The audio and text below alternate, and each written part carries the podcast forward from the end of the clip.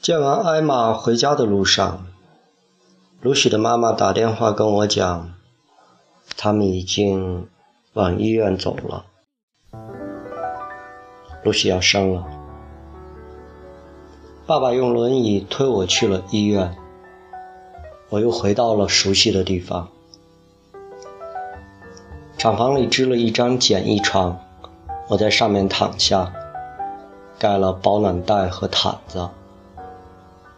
占，我骨瘦如柴的身体才不至于冷得发抖。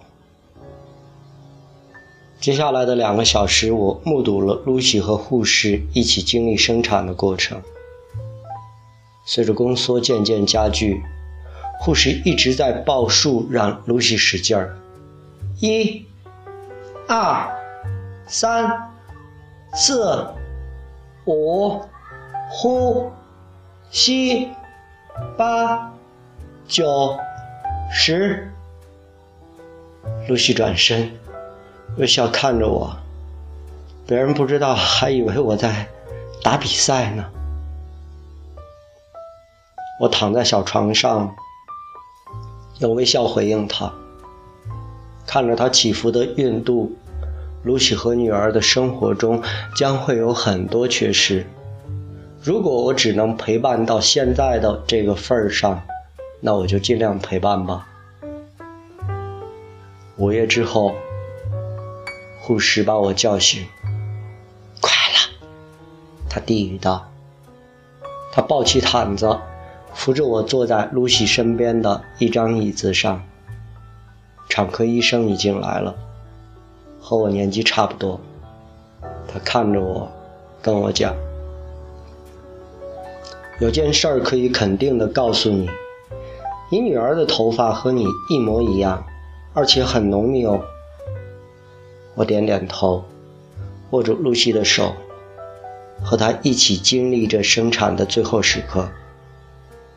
接着，他最后使了把劲儿。七月四日凌晨两点十一分，我的女儿呱呱落地。伊丽莎白，阿卡迪亚。昵称卡迪，我们几个月前就把名字想好了。能让他贴贴你的皮肤吗，爸爸？护士问我。不，上牙和下牙直打架，我我的身体太太凉了，但我很想抱抱他。他们用毯子把它裹好。递给我，我一只手臂感受着这新生命的重量，另一只手与露西十指紧扣。生命的无限可能在我面前铺展开来，我体内的癌细胞正在慢慢消亡，但也有可能是在重新生长。展望无限广阔的未来，我看到的不是寂静无人的空荡荒原。而是更简单纯粹的东西，一页我将继续书书写的白纸。日子一天天过去，卡迪像朵小花般慢慢的绽放。第一次抓握，第一个微笑，第一声大笑。他的儿科医生定期用图表记录着他的成长，在那些表明他逐渐长大的指标前画勾。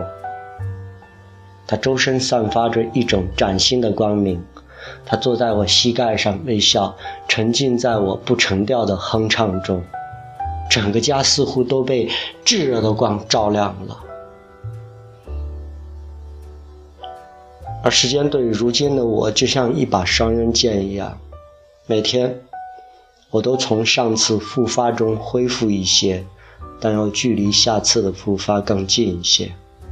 当然。你离死亡更近一些。也许那一天比我估计的要晚，但肯定比我希望的早。我想意识到这一点，大概会做出两种反应，那就是最明显、最直接的反应，应该是立即行动的冲动，最充分的享受生活，去旅行，去大快朵颐，去把握那些曾经忽略的梦想。然而。癌症的一个残酷之处就是这种病不仅限制了你的时间，还限制了你的精力，极大的减少了你一天能做的事情，就像一只疲惫的兔子在赛跑。不过，即便我有这个精力，我也更希望像一只乌龟一样，去深思熟虑，去稳步踏实的向前。有些时候，我只是单纯的在坚持而已。有时候我会想，如果一个人高速行动时时间会膨胀，那要是几乎一动不动，时间会收缩吗？一定会的吧。比如现在，每一天似乎都缩短了很多。就这样一天天过得千篇一律，时间似乎也静止了。在英语中，time 这个词的意思多种多样。有现在的时间是两点四十五，比如我这段时间过得不太好，等等等等。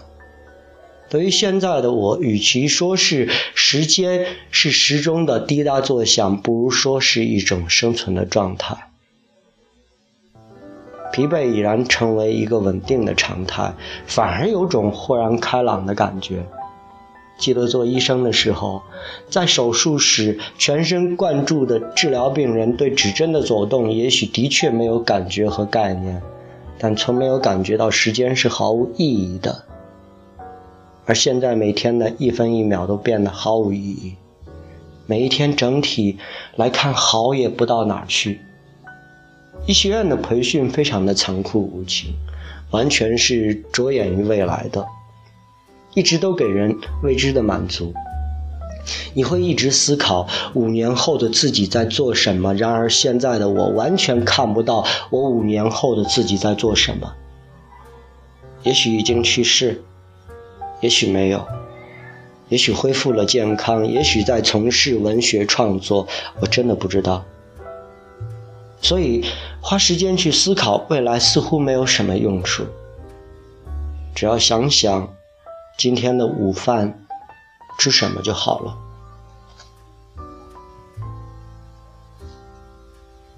后来说话时的措辞也变得混乱起来，怎么说才对呢？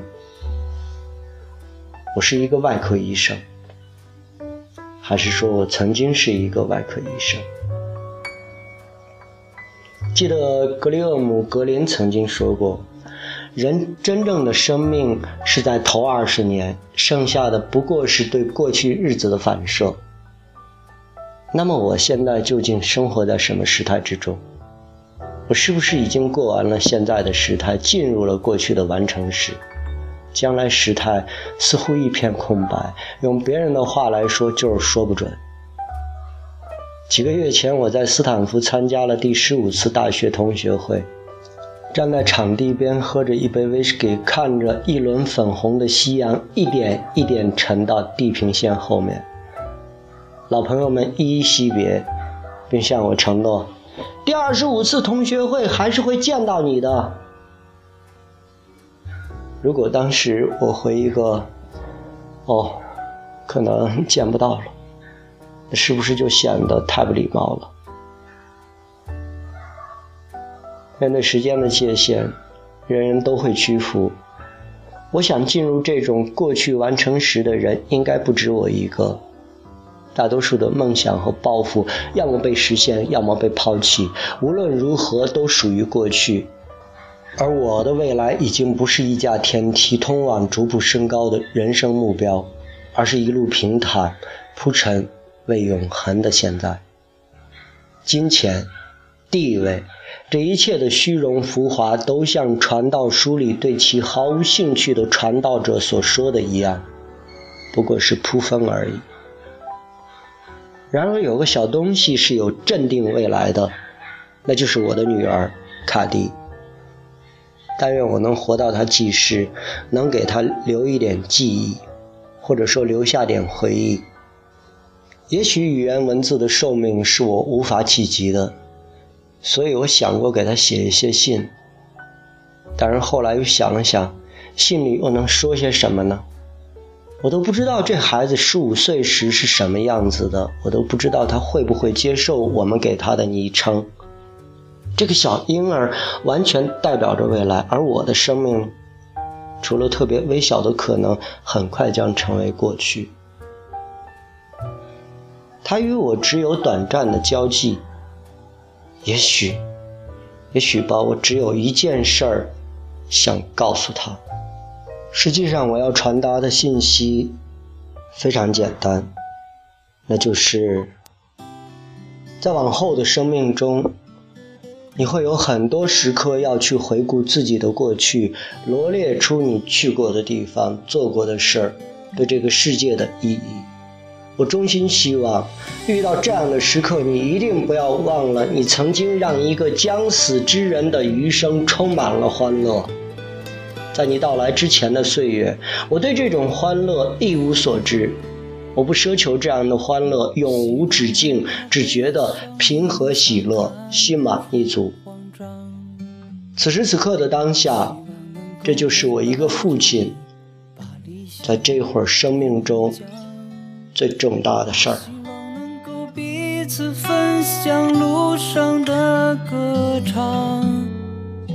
还希望能继续痴狂，继续去幻想。我希望我的希望不再只是希望，我希望我的冬天再那么的漫长。我希望我的希望不再只是希望。我希望我的梦想不要再让我心伤。